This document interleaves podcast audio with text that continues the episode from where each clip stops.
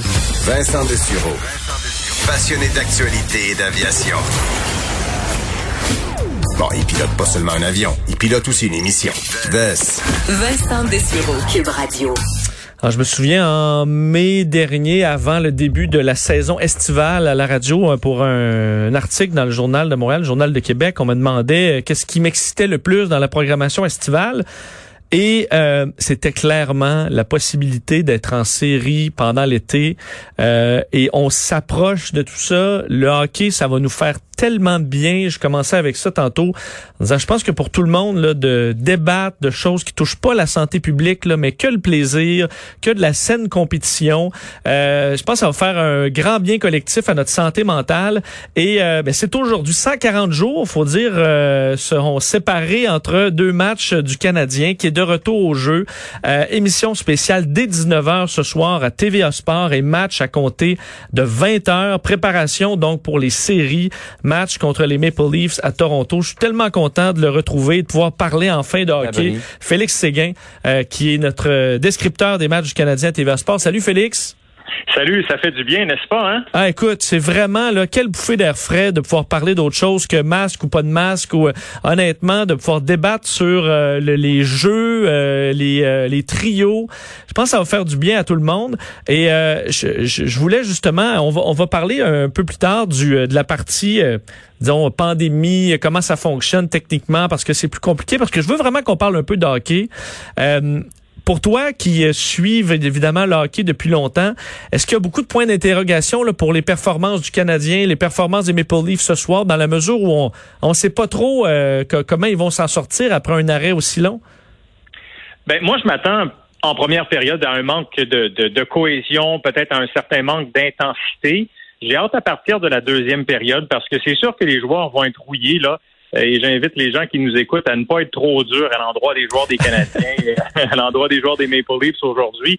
Mais rapidement, là, très, très rapidement, des équipes comme Montréal, Toronto doivent retrouver leur excellence dans leur jeu très, très rapidement parce que c'est un seul match préparatoire. Un seul match préparatoire. Et exemple, le Canadien, dès samedi, c'est déjà un match éliminatoire. Alors, Claude Julien, oui, il y a certaines interrogations dans son dans sa formation. Euh, c'est quand, la vie était normale, le Canadien avait liquidé plusieurs joueurs, des vétérans, parce qu'on misait euh, sur l'avenir. Alors, vous allez voir ce soir une très jeune formation, celle des Canadiens de Montréal, se mesurer à une équipe talentueuse qui aspire toujours à gagner la Coupe Stanley, les Maple Leafs de Toronto. Qu'est-ce qu'on surveille euh, selon toi? Parce qu'évidemment, oui, ça va être un peu euh, bon difficile de juger dès le départ, mais qu'est-ce qu'on qu'on doit surveiller pour voir si le Canadien est en, en bonne posture en début de série?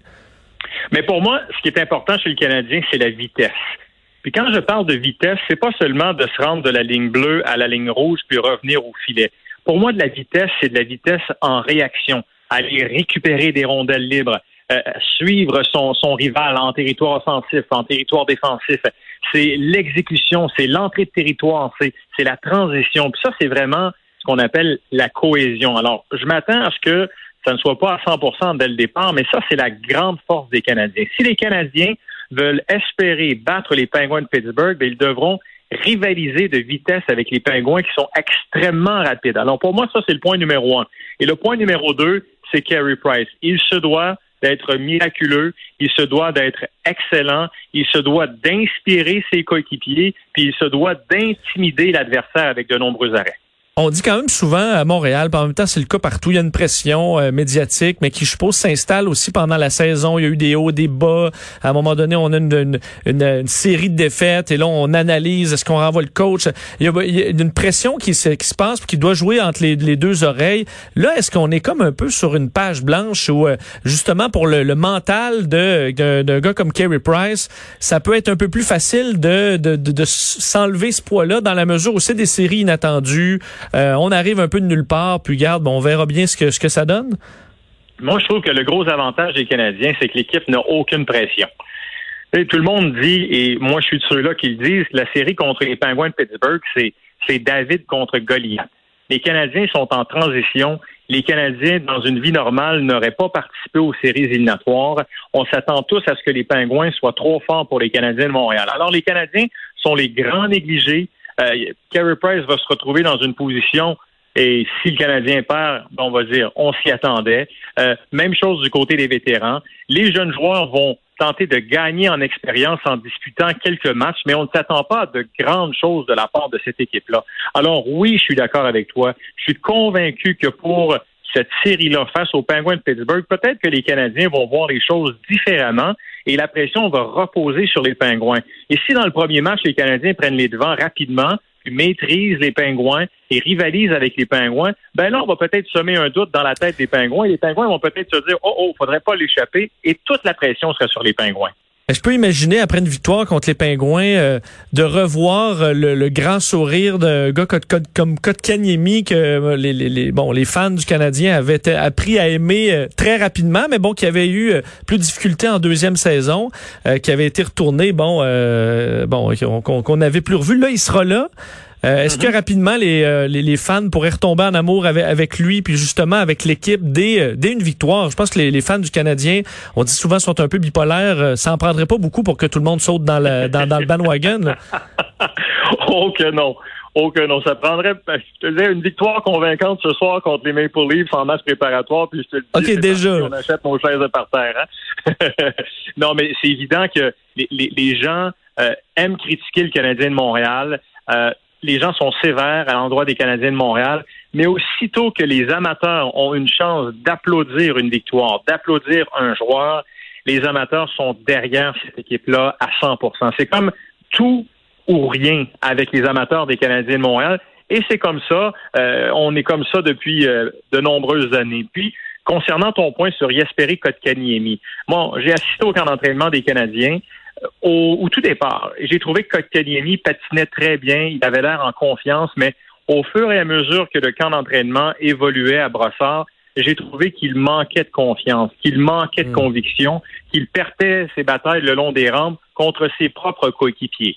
Euh, je vais lui donner la chance de se faire valoir, de se prouver dans le match de ce soir et dans la série face aux Pingouins, mais soyons juste prudents. Je pense pas qu'en ce moment, Kotkaniemi est le sauveur. Ce qu'il a besoin de faire, c'est de retrouver sa confiance parce que s'il retrouve sa confiance, il a vraiment de très belles qualités. Euh, parlons un peu quand même de la, de la technicalité là, qui entoure la COVID-19. Évidemment, c'est pas une euh, euh des matchs euh, normaux. comment ça fonctionne? Donc, rappelle-nous un peu le système, la logistique pour les équipes, la bulle, dans la bulle des médias également. Donc, la, la technique, là, comment ça se passe? Ouais, ben j'ai l'impression, et on regarde les images à la télévision, j'ai l'impression que c'est le G7 présentement qui est à Toronto, Edmonton, avec toute la sécurité et tout.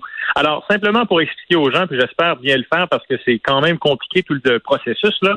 Il y a euh, des équipes à Edmonton, donc les équipes de l'association de l'Ouest sont à Edmonton, il y a des équipes à Toronto pour les matchs indiquant les équipes de l'association de l'Est. Au total, il y a 24 équipes en séries éliminatoires. Il y en a huit qui sont déjà assurés de passer au premier tour. Ce sont les équipes de tête. Et il reste les 16 autres qui euh, vont disputer une série de 3 de 5 pour accéder, euh, et ils l'espèrent, au premier tour éliminatoire. Et pour ce qui est des, villes bulles, des villes sécurisées, ben, les joueurs, depuis quelques jours, sont entrés dans ces hôtels et dans ces zones sécurisées.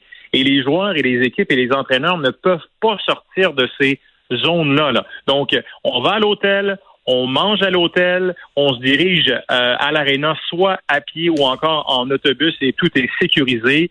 Il y a des activités planifiées pour les joueurs, pour les dirigeants. Vraiment, les joueurs, là, c'est c'est Alcatraz. Là. Ils ne peuvent pas sortir. C'est comme une prison et ils sont testés à tous les jours également. Et ce qui est positif, puis ça, c'est important de le dire, c'est que la Ligue nationale a publié ses derniers chiffres hier. Et au cours des deux dernières semaines, parmi tous les joueurs qui ont été testés pour le coronavirus, aucun cas positif. Alors ça, là, c'est les joueurs qui ont été exemplaires et la Ligue nationale de hockey qui a offert un système également exemplaire. Et euh, pas de party quand même aussi, ça doit quand même, il y a peut-être des parties qui se font euh, dans les chambres d'hôtel, mais ça va être plus tranquille qu'à l'habitude. Ouais, disons que ceux qui aiment se divertir euh, avec le avec les bars et tout ça, ça se passera pas à Toronto et Edmonton, là, ça va se passer plus tard. Et euh, est-ce que tu as déjà, euh, je sais pas si tu, te mouilles à ce, temps-ci, ça doit être quand même très difficile, mais qui va remporter la Coupe Stanley? Moi, j'ai choisi et j'ai hésité entre les, j'ai hésité entre les Maple, entre le Lightning de Toronto, oui, le Lightning de Tampa Bay et les Bruins euh, de Boston. Deux équipes qui, ah. selon moi, sont vraiment à la fine pointe de la technologie, mais choisit le Lightning de Tampa Bay, une équipe qui euh, s'est encore améliorée, qui a perdu l'an dernier, qui n'aurait pas dû perdre. Alors, euh, j'ai l'impression qu'on ne veut pas revivre les sentiments vécus l'an dernier. Alors, je vais avec le Lightning de Tampa Bay. Aurais-tu dit les Bruins si c'était pas de message de haine que tu aurais pu recevoir de fans du Canadien? Non, non? OK. Non, même pas parce que non, les Bruins ont une très, très bonne équipe. Mais vous savez quoi? Si la vie est bonne avec nous, puis qu'il y a un peu de magie et tout, on pourrait assister, si le Canadien bat les Pingouins, ça pourrait être Canadien-Boston euh, Hmm. Mais là, je vais très, très loin. Là, puis là, c'est le partisan, puis c'est la personne. Je suis très chauvin en ce moment. C'est pas si loin que ça. C'est pas si loin que ça, quand même. Les choses peuvent, pourraient bien tourner. Félix, on a vraiment hâte de te retrouver. Émission spéciale ce soir, 19h et le match à 20h. On sera là. On a tous hâte de revoir les, euh, nos joueurs préférés sur la glace. Merci. Puis bonne soirée. Amuse-toi bien. Ça fait plaisir. Bonne journée. Bye bye. Salut. Donc, Félix Séguin, euh, descripteur des matchs du Canadien à TVA Sport. Ce soir, 140 jours euh, depuis notre dernier match des Canadiens de Montréal. L'attente est terminée. Et euh, ce soir, donc, match préparatoire face aux Maple Leafs à Toronto. Et on le dit, il y a qu'un seul match préparatoire et ensuite c'est parti. Alors, ça va se faire vite. mais c'est peut-être là qu'on a des chances à faire ça vite. Peut-être un petit peu plus de hasard et peut-être que le Canadien pourrait ressortir. Souvent, en début de saison, il me semble, avec des fraîches jeunes jambes. Euh, ben c'est là qu'on a des bons débuts de saison. Puis c'est en fin de saison qu'on en arrache. Mais là, il n'y en a pas de fin de saison. Du moins, elle était elle il y a 140 jours. Alors, on a eu le temps de se faire masser depuis. On va faire une pause. On regarde ce qui se passe à l'international au retour. Vincent Dessureau,